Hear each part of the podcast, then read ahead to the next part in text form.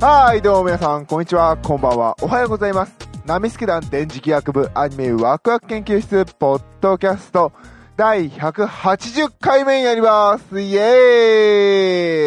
ーイはい、このラジオは二次元の面白さを語り合い、知っていこうテーマに、パーソナリティがそれぞれの視点で見たアニメの感想を語り合い、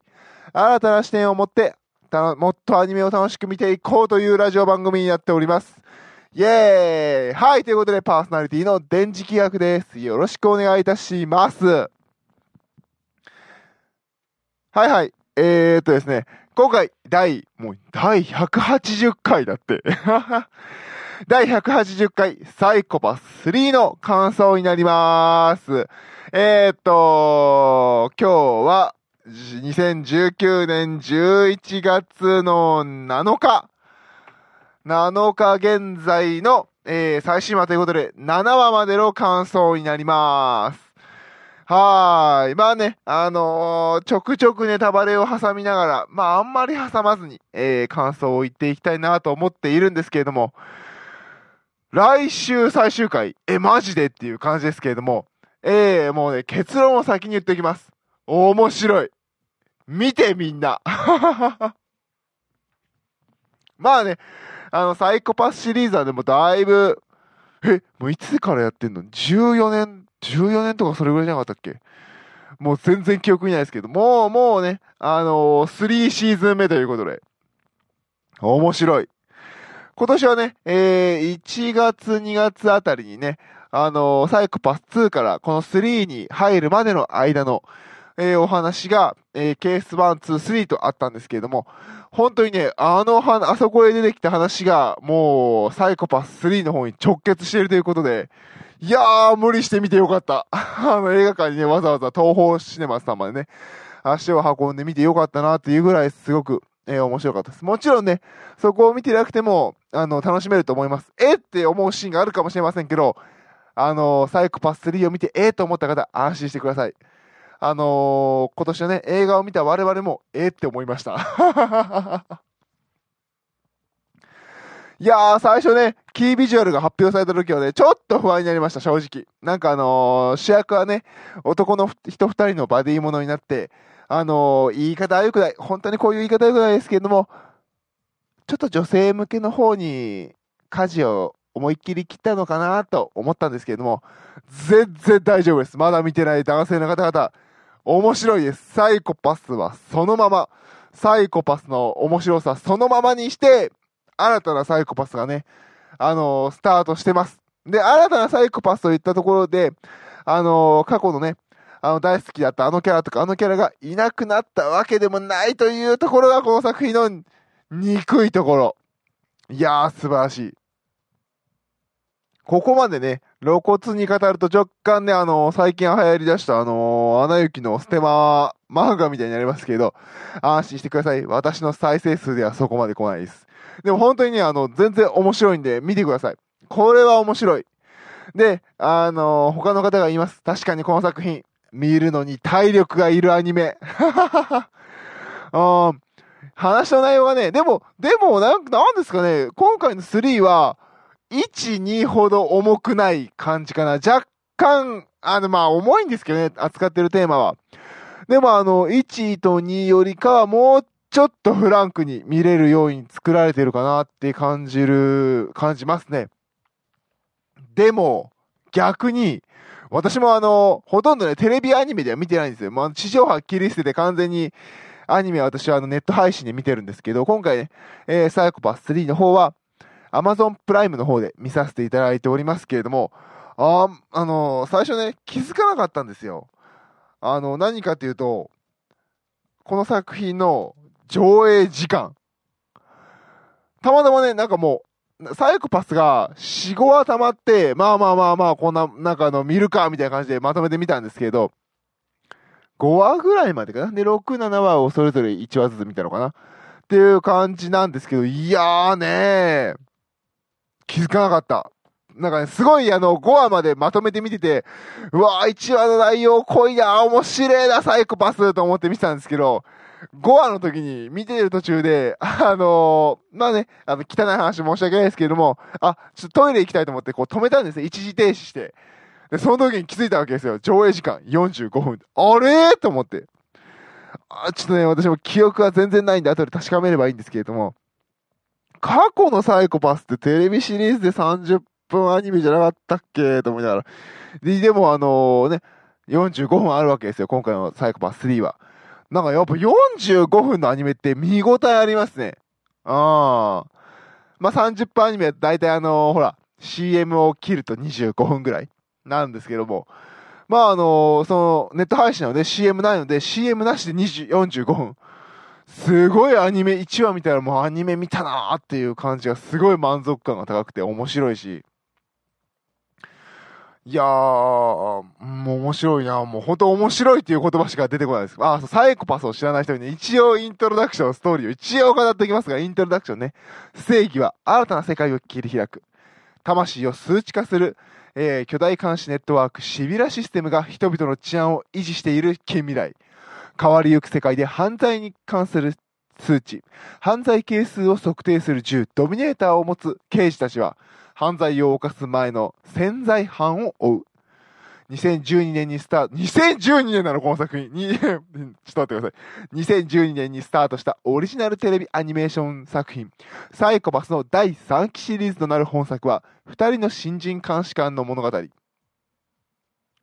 キャラ名が読めない。まあ、二人ではね、あのー、構成、厚生省公安局の刑事となり変わりゆく世界で真実を求めていく。ごめんなさい。急に出てくると、読めねえな、この名前。Google で検索。えーっと、あ、新藤新たね。新藤新た。主人公ですね。で、こいつが、イグナトフさんの名前なんだっけえー、っと、K か。K、ミハイル・イグナトフさん。ごめんなさい。いやー、まあね、その二人がね、さっき言ったように、今まであの、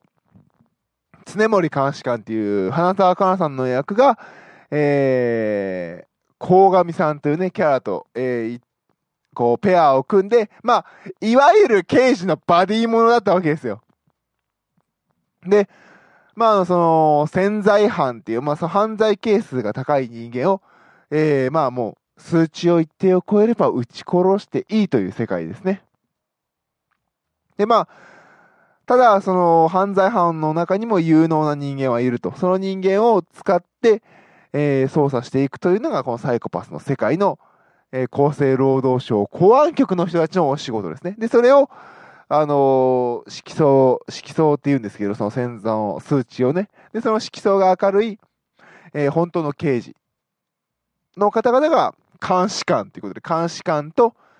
えー、執行官がペアになって、えー、お話が進んでいく物語なんですけども、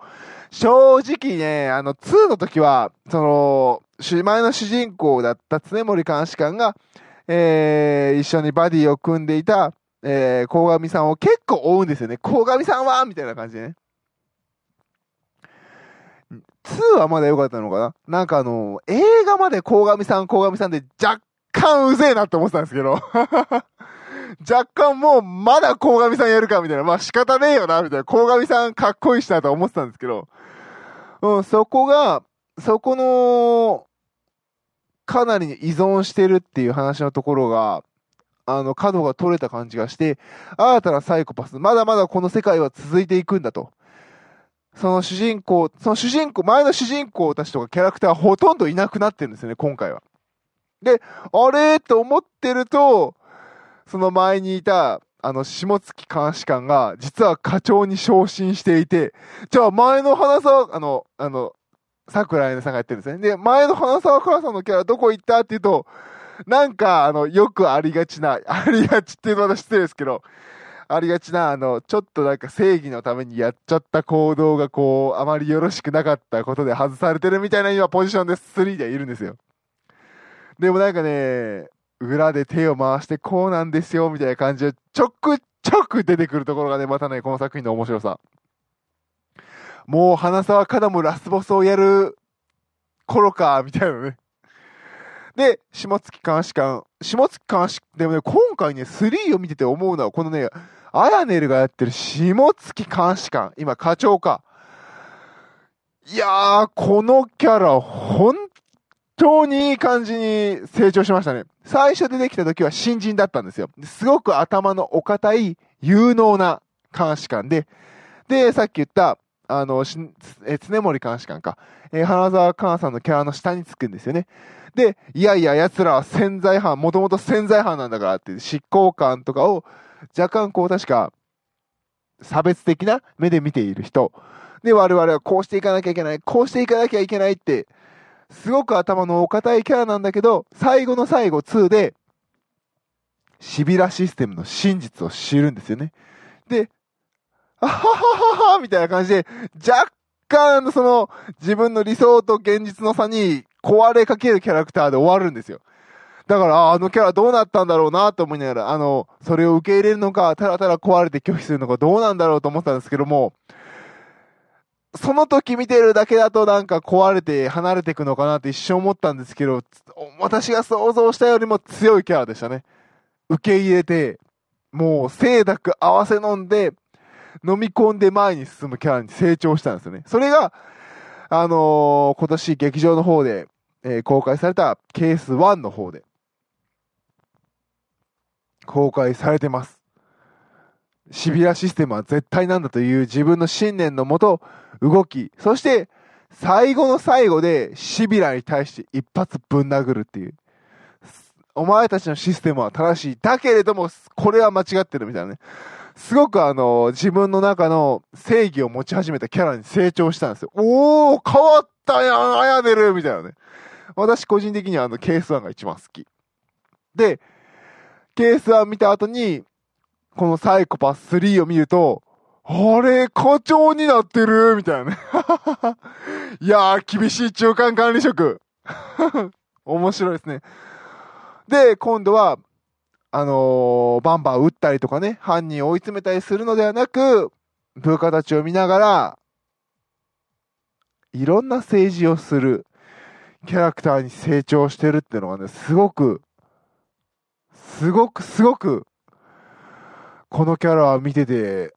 魅力的だなっていう感じでしたね。うん。もちろんね、主人公の新藤新とかね、K. ミハエル・イグナドフとかも素晴らしいんですけどね。まあ、あってね、キャストがね、あのー、梶裕貴さんとね、中村雄一さんですからね、そりゃ素晴らしいって。でね、で、まあ、あのー、出てきてるあの、執行官っていうキャラクターたちもね、一新されてるわけですよ。前からいるのが、えーと、桜井さんがやってる日高翔と、あとは、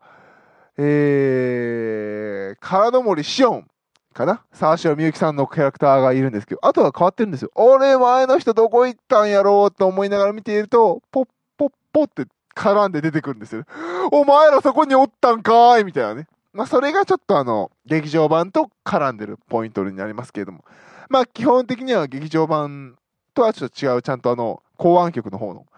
話がメインになってるので、ぜひぜひあの、皆様、何度も言ってますけど、見て。面白い。いやー、なんかねうん、白箱よりはファンタジーなんだけど、それでもやっぱり人間社会をやっぱり描くこの作品として、我々と共にこのサイコパスの中にいるキャラクターたちの世界も進んでいると。で、それぞれが自分の考えた、考える正義を貫くために進んでいる。で、社会とともに立場とか生き方が変わっていってるっていうのが描かれていて、いやー、面白いですね。これずるい。本当にずる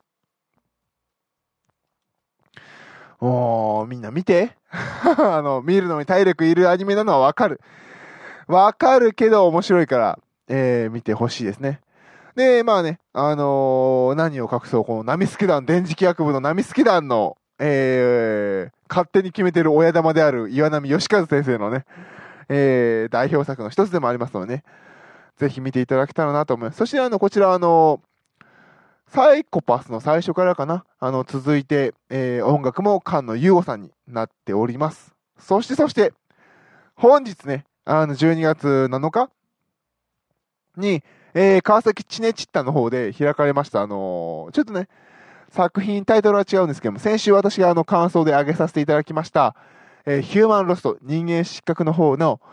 音響チームのトークショーに行ってまいりました、私。で、そちらの方で、えー音響監督と岩波義和大音響監督と、えー音響効果をやっておられます、小山さん。で、あの、この、確か小山さんも、サイコパスメンバーなんですよ。で、あの、同じくサイコパスと同じメンバーの菅野優吾さんが登壇されていて、まあ、いろいろお話があったんですよね。で、まあ、あの、書いちゃダメだよとかいうのもいっぱいあったんですけども、多分この話はしても大丈夫でしょう。菅野優吾さんが、あのー音響効果、ボーン、バーンとかいう音、まあ、それが入ると、音楽が邪魔になるよね、みたいな話が一部あったんですけども、いやいやいやっていう話を、えー、菅野優吾さんがされてて、あのー多分、まあ、あの、私の受け取り方なんですけども、菅野優吾さん的にはこの映像作品一つ自体がフルスコアなんですよね。で、自分はスコアの、あの、送付ね、送付、楽譜ね、スコアっていうのは、その楽譜の中の自分が担当しているのは劇版の部分であって、劇版だけが目立ってはいけないと。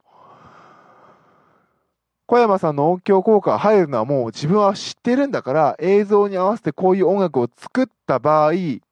こう、例えばね、車が走るシーンにダンダンダンダンダンダンっていう音を入れる。でもその後車がクラッシュするときにはドカーンっていう効果音が入りますよね。じゃあ、ドカーンって効果音が入るんだから、そこは BGM は、の音楽は落とすべきなんですよねっていうふうに、まあそういう、そう考えて作ってるみたいなお話がありまして、やっぱりこの菅野優吾さんがどうしてこう売れっ子なのかっていうのはよくわかりましたね。作品そのものをやっぱりスコア、楽譜として見て自分がやる担当の部分、で映像の盛り上がりと合わせて、で、小山さんの効果音っていうパートが入ってくるところに自分が主張する必要はないというふうに考えて音楽を作られてるっていうお話があったんですよ。で、この話をもとに今回のサイコパス3を見て、すごいから、本当に。まあもちろん、音響をね、つけてる方々が、その映像とかそのさ、瞬間に合わせて音を調整してるのはわかるんですけども、それでも、ものの見事に音楽のピークと終わりで、終わったところに入る音響効果のタイミング、見事なんで。ぜひぜひね、あのこの、今回ね、あった音響のこの話をね、この一部だけ、ほあのたくさんいろんなお話あったんですけれども、この一部がね、素晴らしく汎用性が高く面白かったので、今回紹介させていただきましたが、まあ、この話はしても大丈夫だろう。うん。そんなにひどい話で、ひどい話は全然してないんですけど、まあ、別にこんなね、あの話がありましたよ程度なんですけど、まあ、だからあの、音響効果が入るタイミングが分かってるのに、そこに音楽をぶつけるっていうのは潰し合うことから、だからおかしいよねっていう。で、そこを意識して自分は作ってますよっていう話が、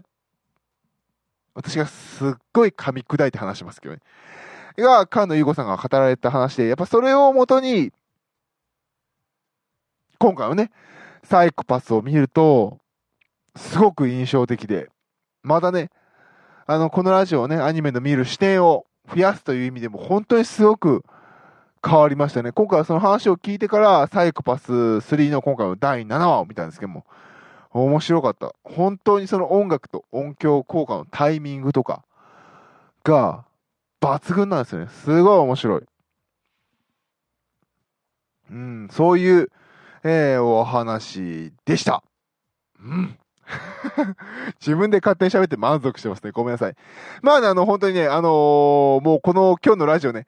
最初から最後までずっと同じこと言ってますけど、サイコパス3すげえ面白い。で、この話のあのシーンやこの話のあのシーンがとか言いたいけど、もうそれはもう我慢する。見て面白い。で、あのー重い作品だからね、ちょっとあのーもうちょっとこう、心が豊かな時とか、思わず見て、今回は、あの、ほんとね、1、2の重すぎる話をもうちょっと軽くしてるから気持ち。多分ね、これね、次もやるよ。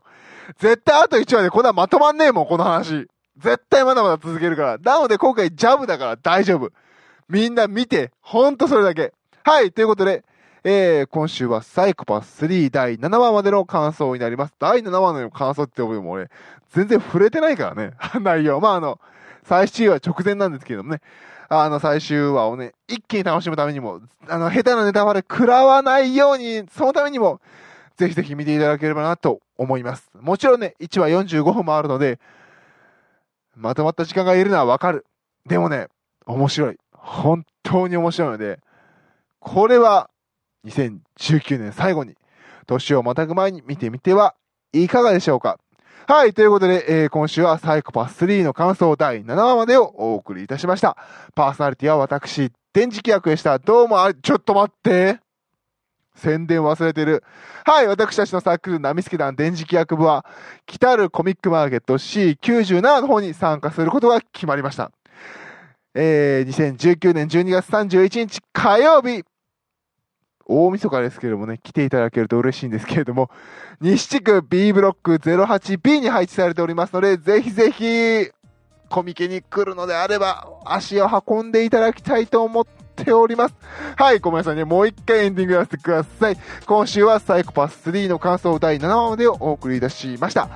えー、私、パーソナリティ、電磁気役でした。どうもありがとうございました。